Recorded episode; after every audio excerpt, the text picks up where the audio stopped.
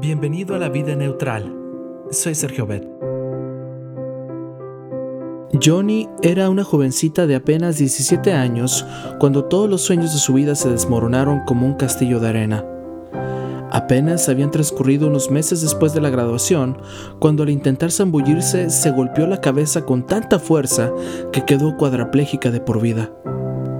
Condenada a una silla de ruedas por el resto de su vida, durante los meses que siguieron, la muchacha alegre y llena de vitalidad perdió totalmente la sonrisa. Incapaz siquiera de mover sus manos, Johnny llegó al punto de desear la muerte. Entonces apareció Esteban, un joven de 16 años sin ninguna experiencia en esto de dar consejos, pero con un inmenso deseo de ayudar. Al poco tiempo nació entre ellos una linda amistad, Johnny preguntaba y Esteban con la Biblia en mano respondía lo mejor que podía a las inquietudes de su amiga. Cierto día, mientras estudiaban la Biblia, Esteban leyó Primera de Tesalonicenses 5:18, el cual dice, Den gracias a Dios por todo. Y entonces, Esteban lanzó la bomba. Ah, bien, Johnny, ¿no crees que ya es hora de darle gracias a Dios por tu silla de ruedas? Gracias a Dios? Yo no siento que debo dar gracias, replicó inmediatamente Johnny. El texto no dice que tenemos que sentirlo, dice que tenemos que hacerlo. Pero ¿cómo dar gracias si no entiendo por qué me está pasando esto?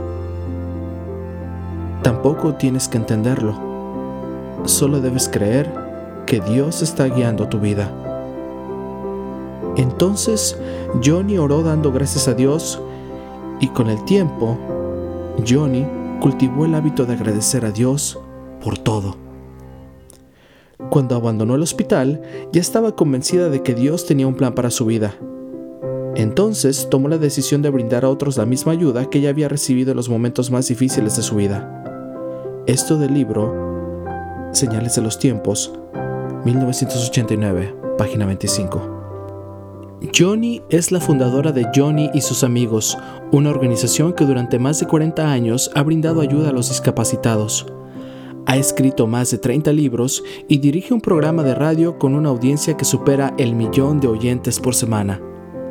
Así que, ¿quién dijo que para llegar a ser útiles en esta vida necesitamos ser superdotados?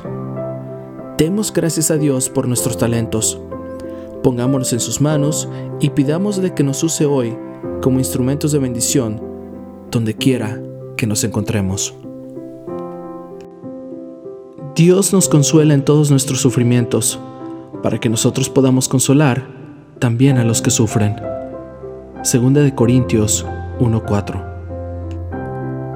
Gracias, te invito a compartir este podcast y hagamos que este proyecto crezca. No olvides que estamos en iTunes, Spotify y TuneIn Radio. Cristo viene pronto. Dirige tu meta hacia la eternidad. Señor, quiero ser hoy un instrumento de tu amor. Ayúdame a lograrlo. Pon tu vida neutral, deja que Dios tome el control y Él hará.